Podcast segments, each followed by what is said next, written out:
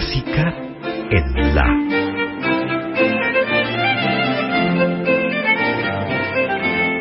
Idea y conducción, Margarita Celarayán.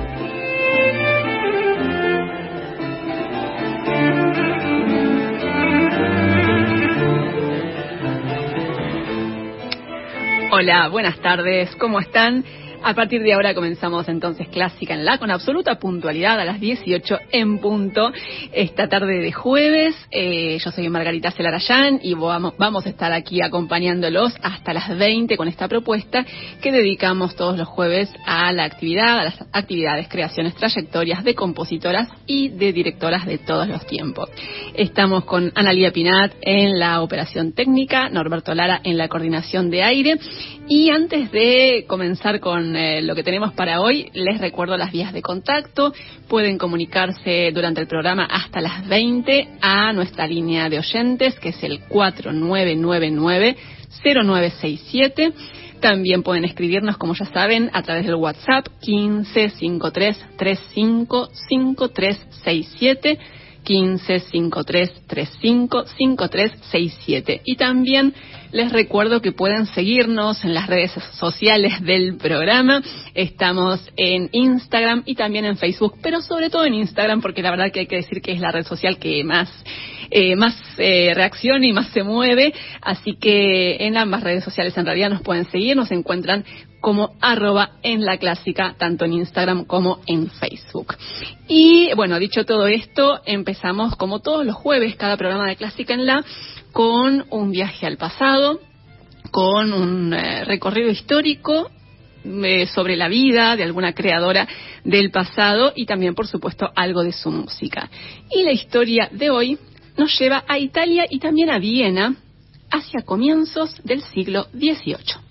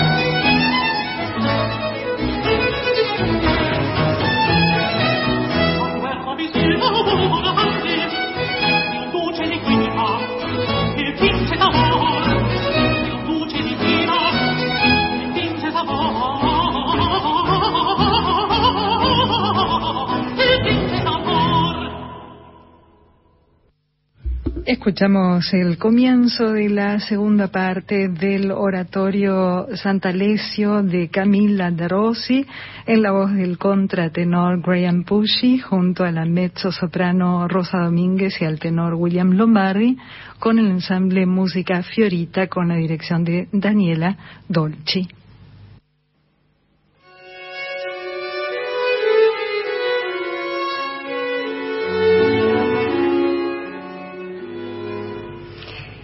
Nos está pasando bastante seguido aquí en Clásica en La que muchas veces traemos a este programa compositoras de las cuales se sabe muy poco. Y hay muchísimas, muchísimas, como venimos eh, viendo y venimos compartiendo con ustedes en este espacio. Ha habido compositoras a lo largo de toda la historia de la música, pero de muchas de ellas se sabe todavía poco porque se ha indagado poco, porque ha quedado poca documentación, pocas fuentes de las que abrevar para justamente eh, recabar información sobre ellas, así que nos encontramos muchas veces con estos casos. Y Camila de Rossi es una de estas compositoras de las que se sabe bastante poco. De hecho, tenemos más dudas que certezas acerca de algunos datos sobre su vida. Por ejemplo, bueno, por supuesto fue una compositora del periodo barroco, no se sabe con certeza eh, las fechas de su nacimiento y de su muerte, se supone, se cree que vivió aproximadamente entre 1670 y 1710, es decir, se sabe que estuvo viva en ese periodo, pero no se sabe cuándo nació ni cuándo murió. Se cree también que nació en Roma y eh, el apellido Rossi era muy común en Italia, el apellido de Camila, y eh, era muy habitual en la época que la música se transmitiera como conocimiento y como profesión de una generación a la otra. Por esa razón, hay algunos estudiosos que suponen que Camila de Rossi fue parienta de otros músicos. Por ejemplo, se cree que fue parienta de Francesco Rossi, que fue un libretista y compositor que trabajó en Viena, y también se cree que tuvo algún parentesco con Alessandro Rossi, que fue un músico romano que también trabajó en Viena y en Praga. Pero son todas suposiciones hasta ahora. Eh, también hay quienes creen que puede haber pertenecido a la nobleza.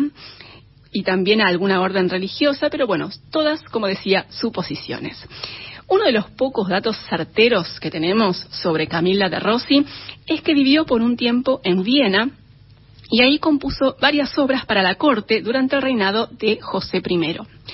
Según los investigadores, eh, para un compositor o una compositora de la época había dos formas de alcanzar el reconocimiento que implicaba eh, gozar del, del aval del emperador, ¿no? Por un lado, tener contactos y recomendaciones, gente que hablara sobre estos compositores y esos comentarios le llegaran al emperador, y por otro lado, que algún personaje influyente de la corte de Viena hubiera asistido a alguna representación de las obras de, en este caso, Camila.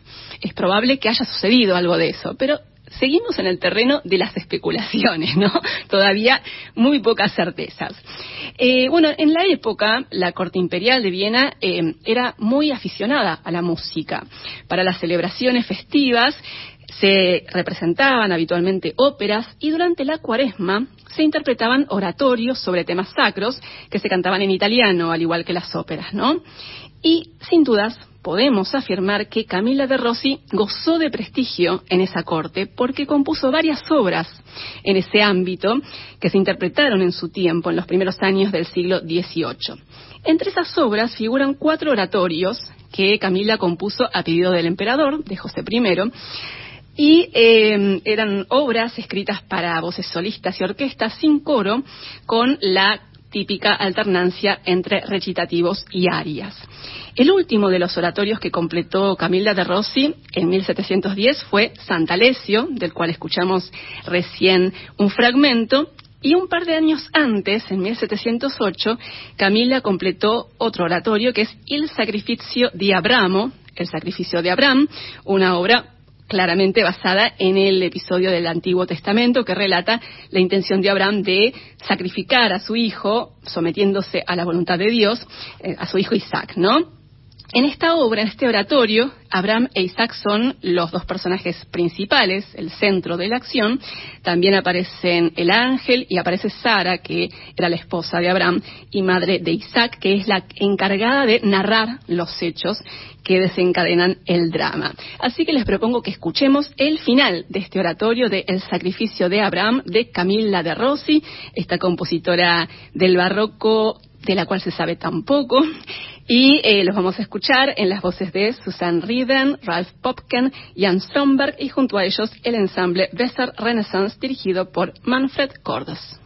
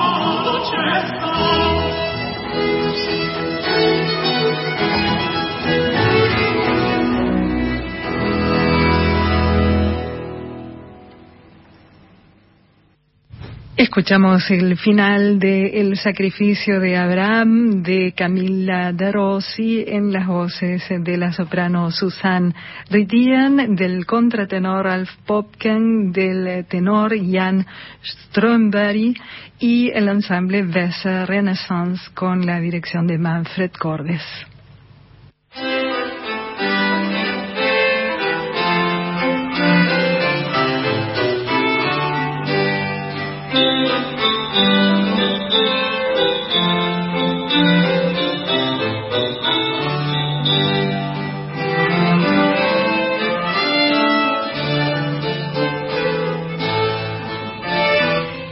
Seguimos en Clásica en La hasta las 20 aquí en Radio Nacional Clásica compartiendo mucha música de compositoras. Y em, bueno, de Camila de Rossi no hay mucho más que las grabaciones de estos oratorios, de los que estuvimos compartiendo algunos fragmentos.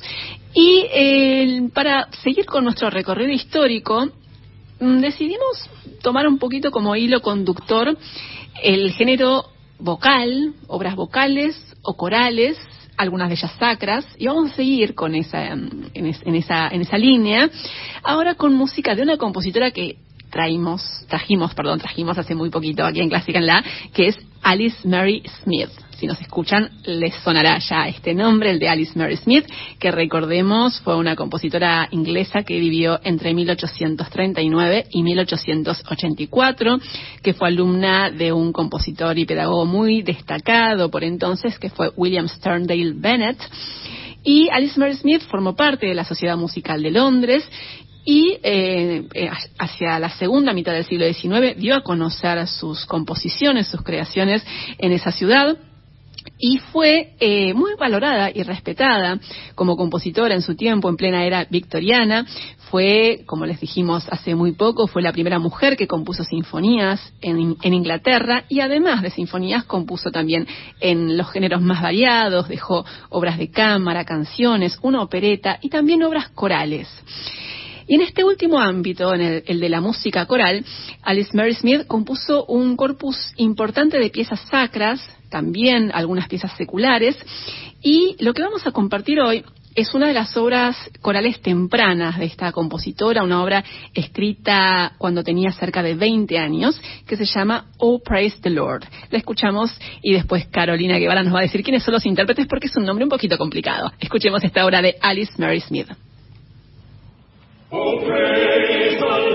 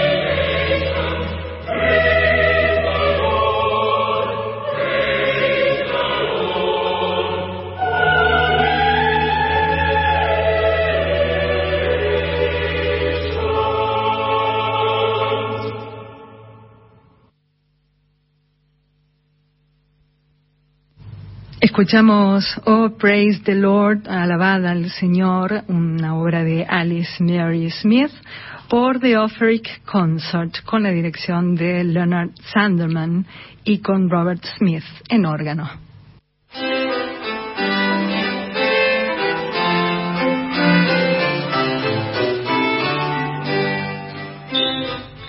Seguimos en Clásica en La y hoy empezamos el programa con oratorios de una compositora del barroco, de Camila de Rossi, y ahora vamos a seguir con otro oratorio, pero no sacro, de Kaya Sariajo. Estamos hablando de una de las figuras más relevantes del panorama de la composición de nuestro tiempo, esta gran creadora finlandesa que en su juventud trabajó eh, en, la, en el ITCAM, el Instituto de Investigación y Coordinación Acústica en Música, y en París, y ahí exploró las técnicas electroacústicas que influyeron mucho en la escritura orquestal de esta compositora, de Kaya Sariajo.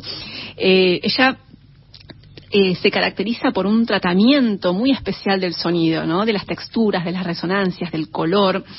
Y eh, lo que vamos a compartir hoy es un fragmento de una obra de Kaya Sariajo del año 2006, que es su oratorio La Pasión de Simón, que está basado en la vida y en la muerte de la filósofa Simone Weil.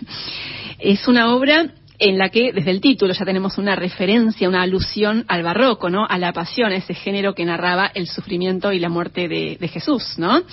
Y bueno, les decía, esta obra está inspirada en la figura de Simone Weil, eh, que fue un personaje absolutamente fascinante, ¿no? De la primera mitad del siglo XX, una mujer comprometida con la justicia social desde muy joven, una pacifista fervorosa que participó en la resistencia francesa durante la Segunda Guerra Mundial, que fue una de las primeras en denunciar el régimen de Stalin y fue también, por ejemplo, voluntaria en la Guerra Civil Española. Y esa fue una experiencia que la marcó muchísimo y que reforzó sus convicciones pacifistas.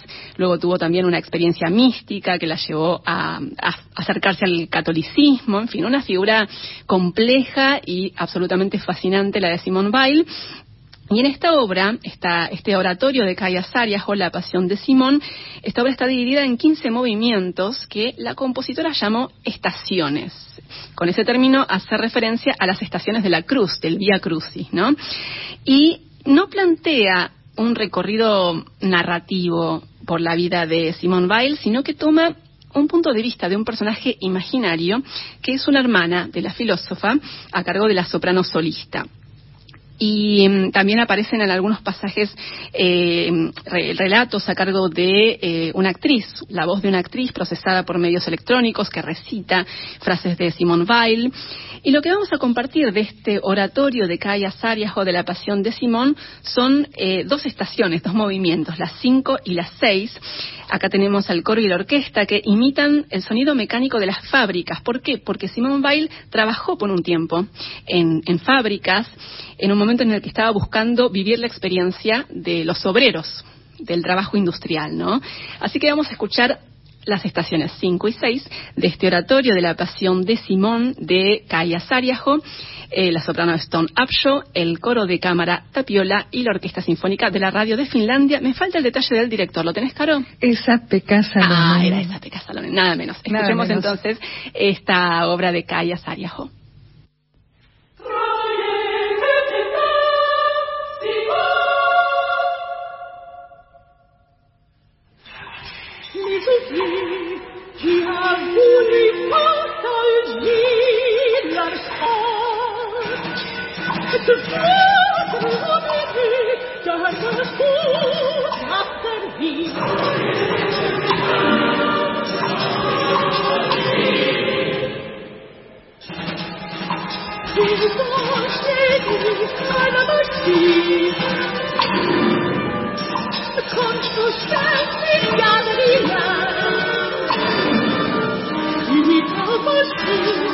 大漠的豪情，战士的气魄，大地母亲虽然她对我诉不完不完，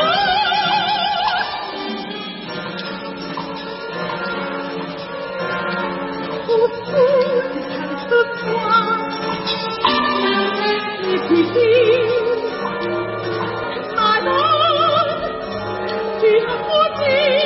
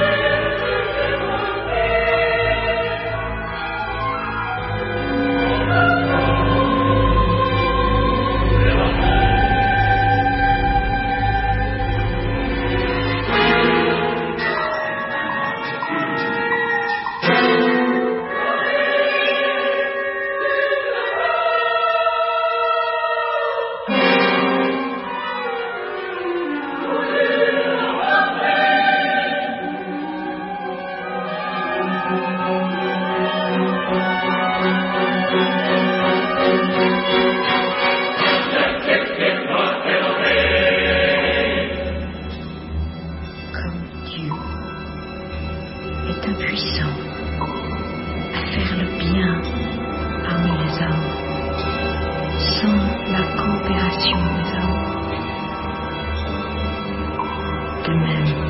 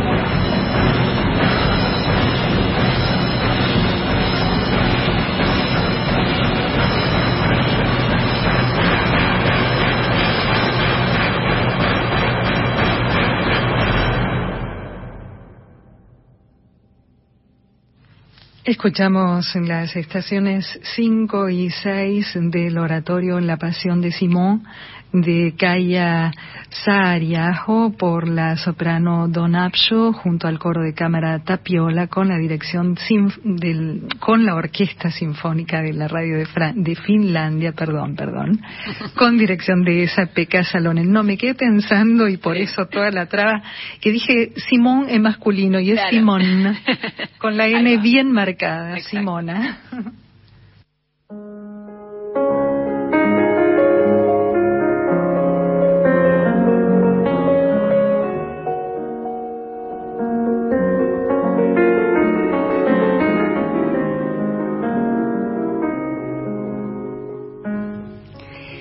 Seguimos en Clásica en La, ahora con un aniversario, eh, porque mm, yo no soy muy amiga de respetar las efemérides, pero la verdad es que en el caso de las compositoras, me parece que siempre es una buena excusa eh, encontrar de pronto qué sucedió con las compositoras, si hubo algún aniversario en, en la fecha en la que nos encontramos, porque nos da un puntapié muchas veces para indagar en, en creaciones y en creadoras a las que pss, de otra manera tal vez no llegaríamos, ¿no?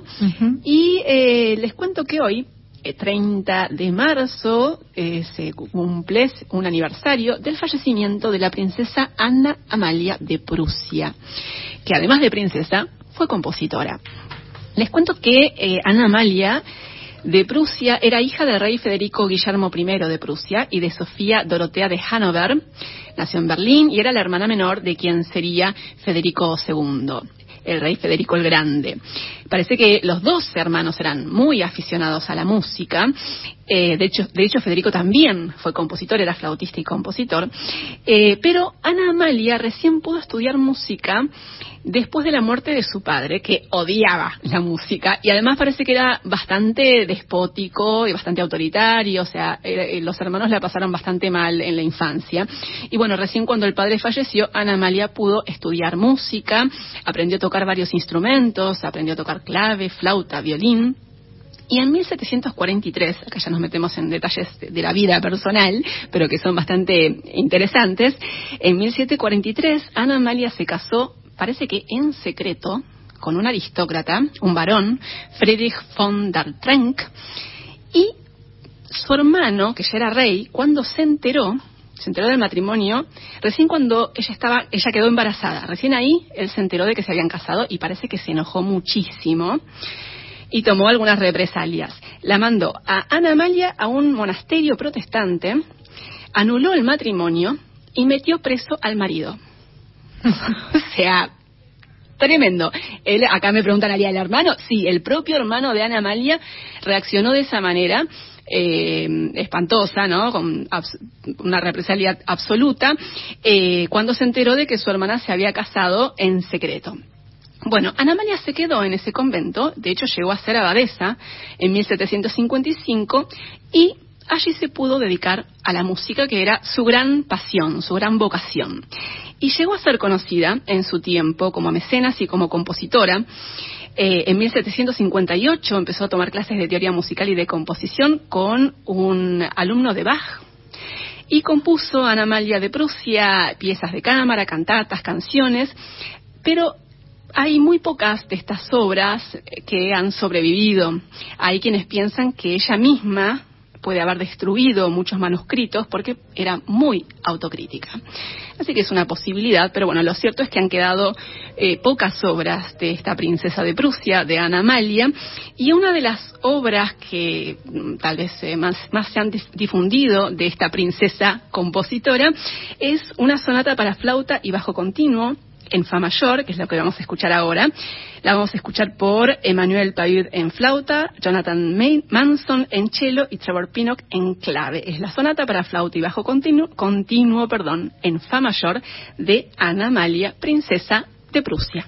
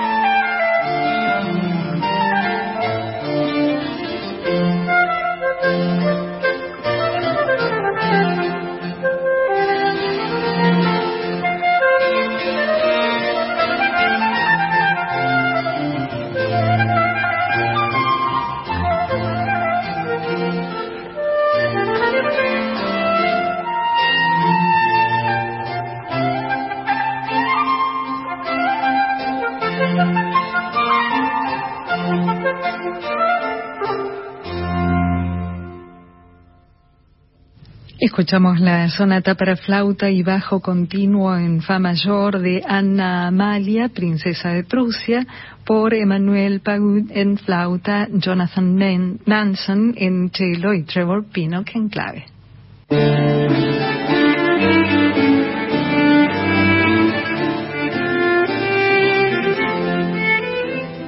Comenzamos el, la última casi hora de eh, Clásica en la. Hasta las 20 estamos aquí en la 96.7 con mucha música de compositoras, también algunas historias, una entrevista en un ratito.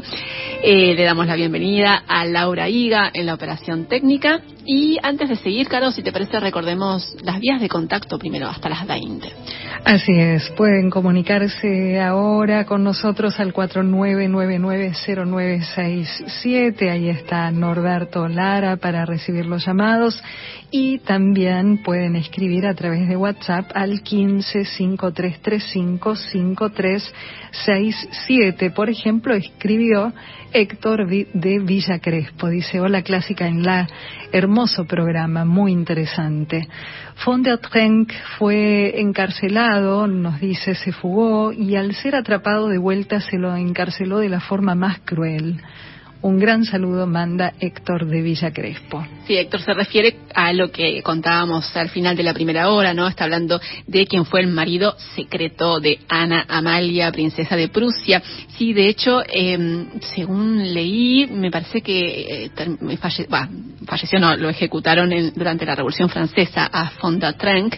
Y también, algo que también leí por ahí, es que a pesar de que fueron separados cuando eh, el hermano de Ana Amalia se enteró, cuando Federico II se enteró de que se habían casado en secreto, eh, siguieron en contacto por correspondencia, se siguieron escribiendo durante el resto de sus, de sus vidas, historias que vamos compartiendo aquí en Clásica en la. Eh, Caro, ¿te parece que reiteremos las redes sociales del programa? Sí, como no, Instagram y Facebook arroba en la clásica y les recordamos que cada programa está disponible en formato podcast para poder escucharlo en cualquier momento y en el dispositivo que tengan a mano. Todos los programas desde comienzos de 2021 están disponibles en plataformas digitales y los pueden buscar en Spotify y en iTunes como podcast clásica en la. Exactamente. Y ahora les cuento que mañana, viernes 31, en la sede del DAMUS, UNA, el Departamento de Artes Musicales de la UNA, va a haber un homenaje a una compositora uruguaya que se llamó Carmen Barradas, una compositora que vivió entre 1888 y 1963, que fue una pionera de la vanguardia musical en su país, en Uruguay. Y en un rato vamos a conversar con la musicóloga Adriana Santos Melgarejo, que eh, se ha dedicado a estudiar la figura y la obra de esta compositora, de Carmen Barradas, y que también va a participar mañana en este homenaje que les mencioné. Pero antes de charlar con Adriana, vamos a escuchar algo de música música de Carmen Barradas son los estudios románticos número uno y número dos por Patricia Mendoza Liberas en piano.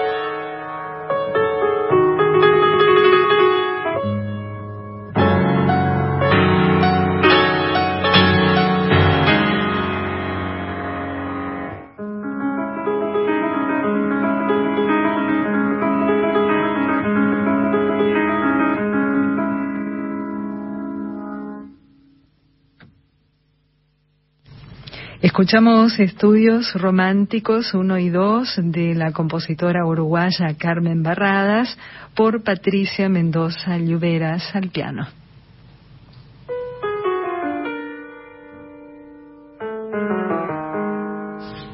Y como les decía hace un ratito, mañana, viernes 31, en la sede del Damus Una, va a haber un homenaje a esta compositora, a Carmen Barradas. Y a propósito de este acontecimiento, vamos a conversar con la musicóloga Adriana Santos Melgarejo. Ella es licenciada en musicología por la Universidad de la República de Uruguay, magíster en información y comunicación por la misma universidad y desde el año 2011 trabaja en la obra de Carmen Barradas, escribiendo artículos de divulgación, escritos académicos y ponencias que ha presentado en distintas instancias académicas en varios países, en Dinamarca, España, Finlandia y Uruguay. Ella está en línea y la saludamos. Hola Adriana, ¿cómo estás? Aquí te saluda Margarita Celarayán en Radio Nacional Clásica. ¿Me escuchás? Sí, hola, estoy muy contenta de estar Uy, uy, te escucho un poco mal, Estoy Adriana. muy feliz de... A ver, ¿Cómo? te escuché, se escuchaba un poco entrecortado. A ver, eh, probemos una vez más. Sí, pero vamos, hola, ¿qué tal? ahora te escucho mejor. Sí, me decías. Bueno, no, que estoy muy feliz por estar, por hablar contigo, es un gusto, y por presentar este, este homenaje que debería haber, haber sido el año pasado por los 100 años de las obras emblemáticas, del estreno de las obras emblemáticas de Carmen Barradas, pero bueno, lo hacemos este año, que fue cuando conseguimos los fondos para poder lograr esta gira internacional, nacional e internacional. Y bueno, empezamos con el año pasado empezamos con la presentación de un, de un libro con un, con un fonograma que, eh, que realizamos en- con el equipo, con Patricia Mendoza, y sobre nuestra investigación. Y eh, el primer concierto, digamos, de gira va a ser mañana, justamente en Buenos Aires. Y luego en Madrid, en Barcelona, y después retornamos a Uruguay para hacer tres conciertos más.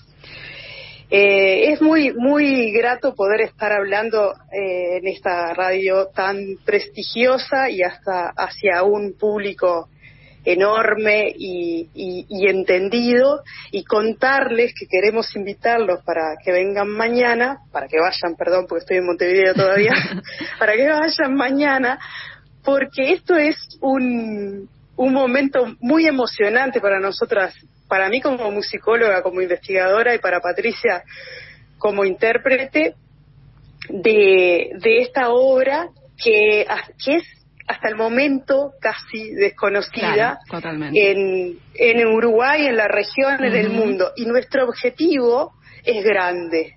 Nuestro objetivo es que quede esta compositora en el canon. Claro. Porque igual que muchas compositoras, por supuesto, que, que han sido olvidadas, discriminadas, eh, no tenidas en cuenta a lo largo de la historia, por supuesto que nosotros no somos las que, las que inventamos esto de andar hurgando y viendo el valor y, y rescatando a las compositoras. Pero bueno, lo seguimos, lo seguimos con, con una compositora nuestra y con otras pero en este caso es muy especial porque ella eh, estuvo vinculada a todo un círculo de las vanguardias europeas ¿no? de la década del 20 junto con sus hermanos el Ajá. poeta ultraísta Antonio de Ignacios y nuestro- uno de nuestros principales pintores de Uruguay y por supuesto que del Río de la Plata que es que era Rafael Barradas Claro. ella es la hermana mayor de esa familia y, y bueno y, el- y lo que hemos descubierto con con este con esta investigación con Patricia son muchos de los vínculos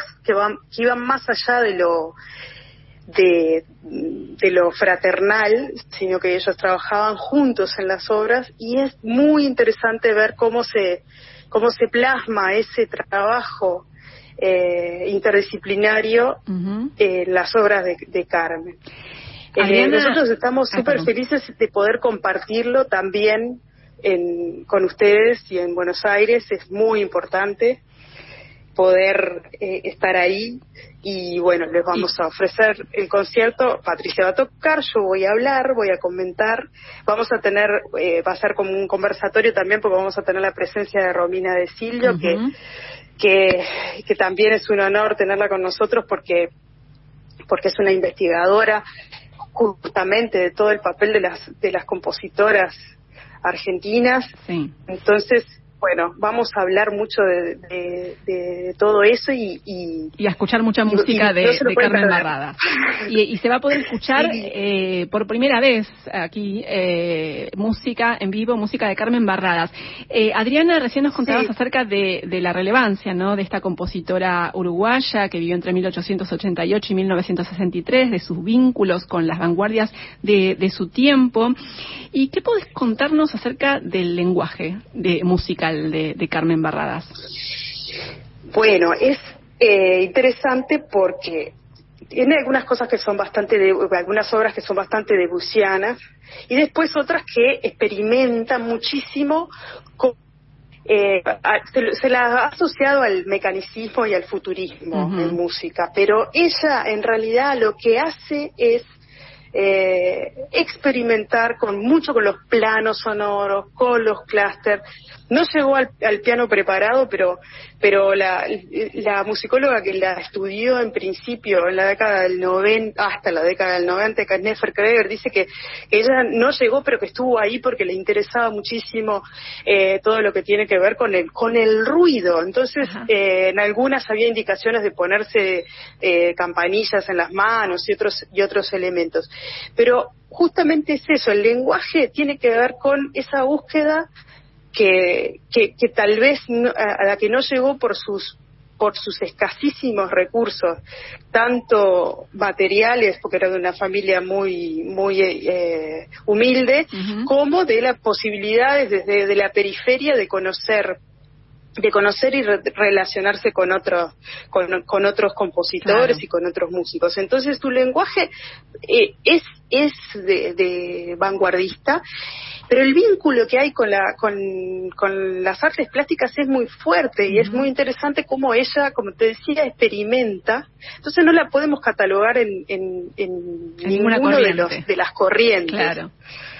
y eso también es algo que, que, que es muy curioso y que nos invita todo el tiempo a, a escuchar la música. La música que vamos a escuchar es solo de piano, que es para lo que ella más compuso. Ujú. Y como vos decías recién, se van a escuchar por primera vez, es lo que tenemos, son los datos que tenemos, es que se van a escuchar por primera vez en Buenos Aires. Puede ser que algún intérprete eh, lo haya hecho antes, pero no tenemos ningún dato. Claro. Por lo menos en los últimos 40 años eh, eh, no, no lo tenemos. Y además vamos a, eh, Patricia va a estrenar, yo digo vamos y yo no voy a estrenar, pero Patricia va a estrenar, dejó para Buenos Aires una de las piezas para estrenar. Entonces estamos haciendo una de las cosas que, que yo desde el 2011 decía, bueno, hay que, eh, tenemos que estrenar, ¿cómo puede ser que estas, estas obras del 20, del 30, del 40 todavía no estén estrenadas? Mm. Y están grabadas y nosotros también vamos a llevar ese fonograma que tiene 20 obras grabadas. Entonces, eh, bueno, es eso lo que quería decir. Me fui por las ramas. Estamos hablando con Adriana Santos Melgarejo, musicóloga uruguaya, eh, especialista en la obra de Carmen Barradas, esta compositora que vivió entre 1888 y 1963, que fue una pionera de la vanguardia musical en, en Uruguay, y, eh, y ella, Adriana Santos Melgarejo, va a participar mañana en eh, este homenaje a Carmen Barradas que se va a realizar en la sede del DAMUS, el Departamento de Artes Musicales musicales, perdón, de la UNA, eh, la Universidad Nacional de las Artes. Esto va a ser mañana a las 18 en la sala Roque de Pedro del Damus, en la avenida Córdoba, 2445, aquí en la ciudad de Buenos Aires, con entrada libre. Va a participar también Patricia Mendoza Liuberas en piano, que va a tocar estas obras y que también grabó, eh, como nos contabas, este, este álbum del cual estamos compartiendo algunas obras y también va a participar Romina Desilio como moderadora, una musicóloga, como nos decías, eh, especialista también en, la actividad y en, la, y en las creaciones de compositoras aquí en la Argentina, con quien también hemos conversado en varias ocasiones, porque además es amiga, Romina Desilio, además de una eh, investigadora de, de- de referencia, es eh, una persona que queremos mucho, así que también ha estado presente en varias ocasiones aquí en Clásica en la. Eh, Adriana, te quería preguntar eh, si Carmen Barradas pudo dar a conocer su música en, en su tiempo, allá en la primera mitad y mediados del siglo XX.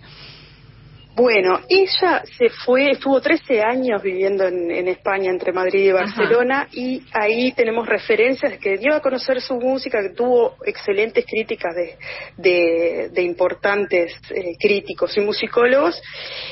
Eh, pero también sabemos que acá no fue, que, que acá en Uruguay su- sus colegas no, no, le, no le daban mucha importancia, es más, hay registros de, de, de que se presentó con una obra, eh, bueno, al, al- al que entonces era el, el Ministerio de Cultura que se llamaba Instrucción Pública, y bueno, ni siquiera fue considerada, eh, no, no, no tuvo mucha, digamos, la- algunos hasta la criticaban, o sea, hasta decían que era, que era imitadora de las corrientes europeas. Ah, mira. Entonces no tuvo mucho andamiento por estos lugares donde en, la en las épocas estábamos buscando más que nada la, toda la cuestión este, nacionalista, etcétera.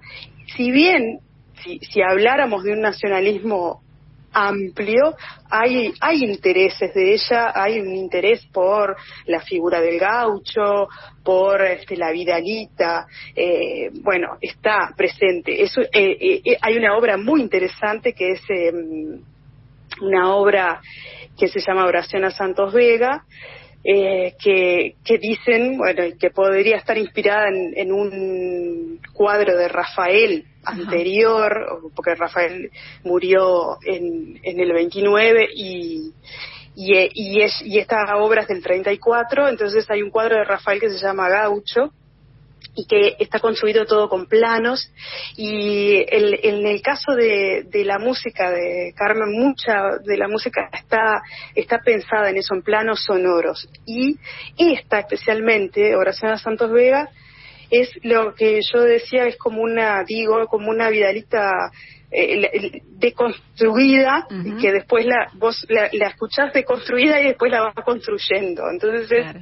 es muy muy bonita y bueno, algunos intérpretes en Uruguay la han hecho eh, en la década del 60, en el 70. Claro. Pero claro, es sigue siendo desconocida. Y en esa época, bueno, no, no tenía muchas referencias. Ya te digo, la- lo interesante también es cómo eh, ella estaba en ese círculo de vanguardias, pero no musicales específicamente, Claro. o no, no tenemos esos datos. No tenemos ningún dato de que ella estuviera en un círculo musical o un círculo de, de- de compositores y compositoras. Eh, lo- las referencias son escasas, además. Tenemos, por suerte, eh, la, la musicóloga que la estudió y que estuvo con ella hasta la década, hasta su fallecimiento, pero, pero Nefer Kreger estuvo hasta la década del 90 viva y gracias a ella y a, y a sus a sus hijas es que tenemos las partituras, porque Claro. una algo interesante para decirles es que todo este trabajo fue hecho sobre los manuscritos, porque hay dos o tres piezas de las casi 200 que están editadas. Todo el resto fue hecho por, eh, fue estudiado sobre los manuscritos. Sí. Y, y, y estos manuscritos están viven gracias al archivo Nefer Kreger, que lo tienen los familiares de Nefer, que falleció en el 95 o 96, ahora no recuerdo. Pero eh, Carmen y Rafael no tuvieron, y Antonio, no tuvieron descendencia. Entonces, el- con la muerte de, de Rafael en el 29 y la muerte de, de Carmen y Antonio, más o menos en, eso, en los años, en el 63 creo que murieron los dos, eh, todo eso quedó eh, desperdigado. Entonces, casi, casi la perdemos. Claro. Casi la perdemos cuando es una de las compositoras, eh, digamos, como re- que podría haber sido de referencia Sí. para otros. Sin duda. Eh, y yo creo que, que, que, que fue de alguna manera, pero Claro. eh, hasta, hasta hace poco estaba bastante olvidada. Es más, Patricia, cuando empezamos a trabajar juntas, eh, ella tiene una importante formación pianística, pero ni siquiera no la conocía Claro. Por- porque no estaba tampoco en, la, en el eh, en, en el repertorio Claro, cuando claro. en realidad debería porque hay- obras además bellísimas y bueno es es, es eso Claro, estamos conversando Yo con Adriana. emo- me emociono porque Y es sí, hermoso claro. para mí Adriana Santos Melgarejo, musicóloga uruguaya, eh, especialista en la obra de Carmen Barradas, esta compositora uruguaya de la primera mitad del, del siglo XX. Y la verdad que tu emoción y tu entusiasmo, Adriana, es absolutamente comprensible y razonable porque ah, el, el trabajo de- del, del investigador, del musicólogo, musicóloga, eh, además de, de- de la investigación en sí, está siempre ligado, o debería estar ligado a la difusión, ¿no? Porque no tendría ningún sen- sentido si después esa música no se pudiera escuchar, no pudiera cobrar vida nuevamente, ¿no? Entonces, eh, lo que va a suceder mañana en el Damus, con este homenaje a Carmen Barradas, donde se va a poder escuchar eh, parte de su, de su obra para piano, eh, bueno, es, es justamente eso, ¿no? El corolario de un trabajo de muchos años y, y bueno, la verdad es que, por supuesto que, que, que, que es, eh, ¿cómo no vas a estar entusiasmada?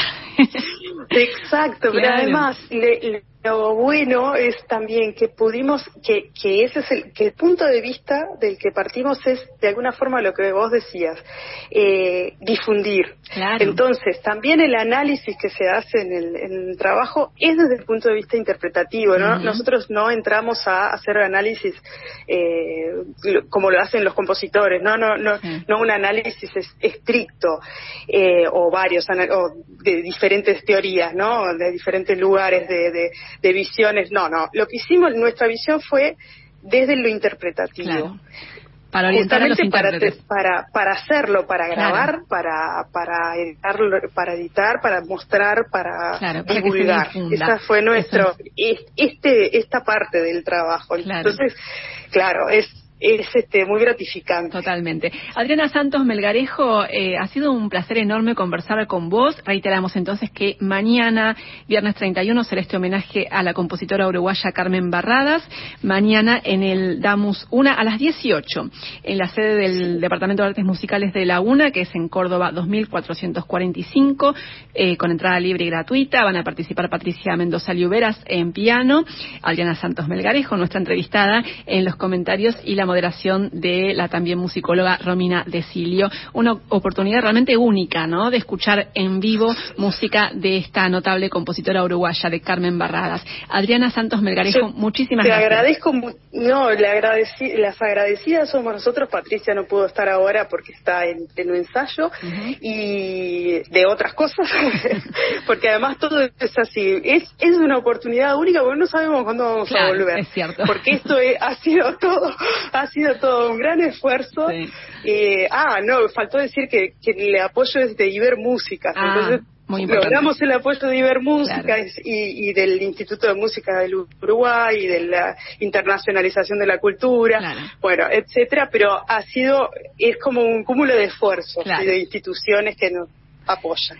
Bueno. Bueno, mil gracias. No, por favor, Los esperamos gracias a todos y a todas mañana. Allí estaremos mañana entonces a las 18 en la sede de Luna. Y gracias, muchísimas gracias Adriana Santos Melgarejo. Gracias. Y nos vamos a quedar escuchando eh, una obra más de Carmen Barradas. Es el estudio rítmico tonal. Es el track 9, le avisamos a nuestra operadora Laura Higa. Y eh, nos quedamos entonces escuchando música de Carmen Barradas.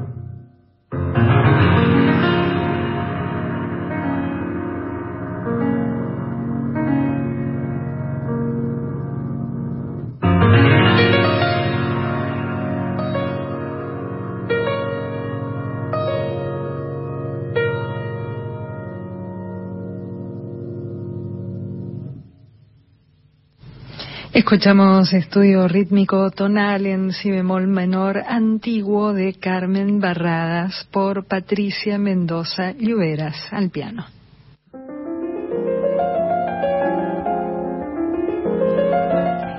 Y aquí en Clásica en la siempre tratamos de contarles eh, acerca de actividades, conciertos relacionados con la temática del programa. Recién les contábamos sobre este homenaje a Carmen Barradas que se va a realizar mañana y también mañana va a haber un concierto en el Teatro Argentino de La Plata con obras de compositoras del periodo barroco. Y la verdad es que es una propuesta espectacular también. Va a ser mañana a las 20 en la sala Astor Piazzolla del Teatro Argentino de La Plata. Y van a participar eh, algunas intérpretes también excepcionales: Marisú Pavón, la soprano, Joel Perdans en violín barroco, María Jesús Olondris en cello barroco, Dolores Costollas en tiorba y Laura Feinstein Sestopal en guitarra barroca. Y van a interpretar obras de varias compositoras, de Isabela Leonarda, de Francesca Caccini, de Barbara Strozzi, de Elisabeth Chaquet de la Guerre, de Hildegard von Bingen y de Caterina Asandra. Muchas de ellas seguramente les sonarán ya familiares y siguen nuestro programa Clásica en la, ¿no? Así que la verdad es que es una propuesta fantástica. Mañana a las 20 en el Teatro Argentino de La Plata, ahí en la avenida 51 entre 9 y 10 de la ciudad de La Plata. Si pueden, no se lo pierdan. La entrada es gratuita, pero hay que reservarla antes. Lo que es complicado es eh, decirles la ruta eh, de, la web para poder acceder a las entradas es medio complicada. Es gba.gov.ar, todo con B larga, gba.gov.ar barra teatro-argentino barra programación. En fin, complicado y largo. Si les interesa, nos escriben eh, al WhatsApp y les pasamos el link. Eh, pero bueno, es realmente imperdible lo de mañana. También en el Teatro Argentino de La Plata, Mujeres Barrocas es el título de la propuesta. Y a propósito de esto, una excelente excusa es para volver a una compositora que hemos tenido en muchas ocasiones aquí en Clásica en La con su música, que es Elizabeth Jacquet de la Guerre una compositora realmente fabulosa que, recordemos, vivió entre 1665 y 1729, que eh, vivió en la, en la corte de Versalles, que fue muy admirada por Luis XIV y que incluso cuando se alejó de la corte después de casarse, siguió eh, contando con el patrocinio de Luis XIV, a quien le dedicó varias de sus obras. Así que le, vamos a escuchar de Elizabeth Chaquet de la Guerre su sonata de cámara número 4 en sol menor por el ensamble Música Fiorita.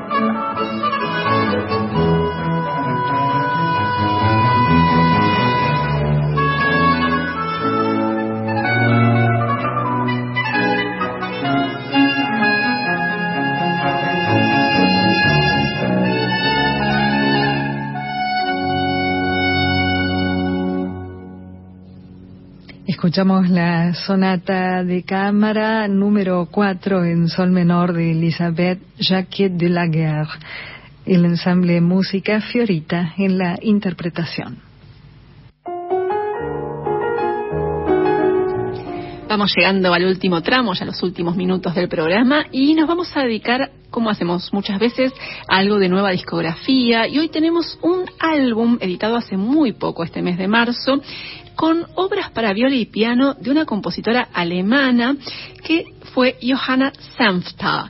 Ella vivió entre 1879 y 1961, hace ya bastante tiempo que eh, la tuvimos eh, con su música y su historia aquí en Clásica en La. Les recuerdo que ella estudió en el Conservatorio de Frankfurt y en el Conservatorio de Leipzig y fue alumna de Max Reger, el compositor, organista y pianista muy reconocido en su tiempo, que fue eh, además una suerte de mentor para ella, para Johanna Sanfta. Y ella eh, bueno, se ocupó en su, en su comunidad, en su ciudad natal esencialmente. Oppenheim se ocupó de difundir su música y también de promover la música de otros compositores a, a, través de sociedades musicales. Y en los últimos años de su vida se dedicó esencialmente a la docencia y mm, sobre todo porque después de la Segunda Guerra Mundial, su estilo, su lenguaje, que se alineó con el romanticismo tardío, digamos que ya no era tan apreciado ¿no? como antes de la guerra. Así que en sus últimos años eh, se alejó un poco de la composición y se dedicó a la docencia. Pero en los últimos tiempos eh, la, las creaciones de Johanna Samstad empezaron a ser eh, cada vez más rescatadas y divulgadas. Dejó unas 130 obras en los géneros más variados y como les decía, este álbum incluye la totalidad de las obras para viola y piano de esta compositora alemana, de Johanna Sanfta. Y de este álbum vamos a escuchar el cuarto movimiento de la sonata para viola y piano número 2 de Johanna, Johanna Sanfta por Roland Glassel en viola y Oliver Trindle ¿Cómo lo dije, Carolina? Cualquier cosa. Bien, bien. ¿Estaba bien? Oliver Trindle en piano.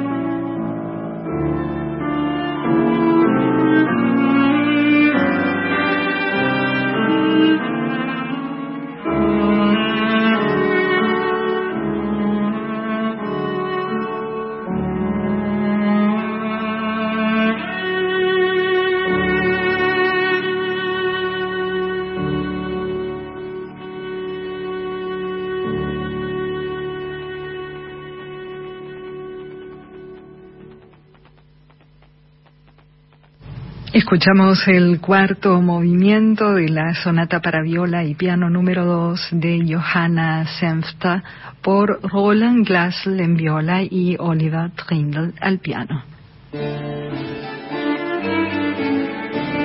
Y así llegamos al final de Clásica en la de hoy. Carolina Guevara, muchísimas gracias por la compañía, como siempre. Por favor, un placer. Gracias también a Laura Higa, que nos acompañó esta segunda hora en la operación técnica. Norberto Lara estuvo en la coordinación de aire. Y muchísimas gracias a ustedes por la compañía de siempre. Nos volvemos a encontrar el próximo jueves a las 18. Chao, hasta la próxima.